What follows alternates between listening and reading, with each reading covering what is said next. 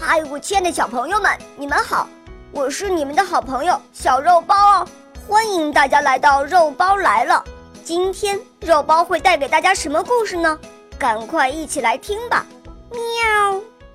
松鼠和灰兔。松鼠从松树上跳下来，到小溪边喝水。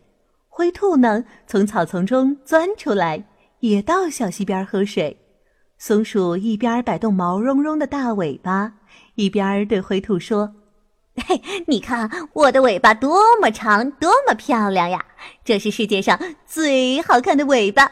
再看看你的尾巴，又短又丑，我真为你难过。”灰兔啊，不屑一顾的看了一眼松鼠，冷冷的说：“哼，长尾巴有什么好呀？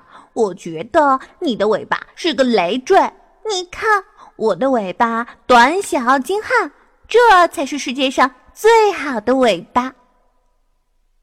松鼠和灰兔都说自己的尾巴好，争得面红耳赤，谁也不肯认输。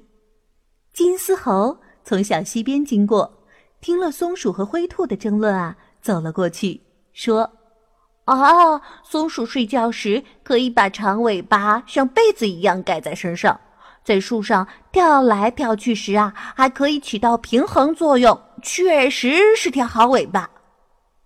松鼠笑着对灰兔说：“哼哼，你看，金丝猴啊，也说我的尾巴好。”金丝猴说：“哦，我的话还没说完呢。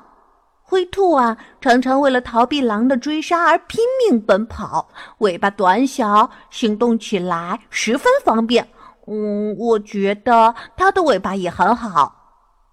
灰兔对松鼠说：“哼，你看，金丝猴也说我的尾巴好。”金丝猴语重心长地说：“如果你们的尾巴相互换一下，会出现什么样的情况呢？松鼠没有了长尾巴，生活啊就很不方便。”灰兔拖着长长的尾巴，行动起来更不方便，很容易被狼抓住。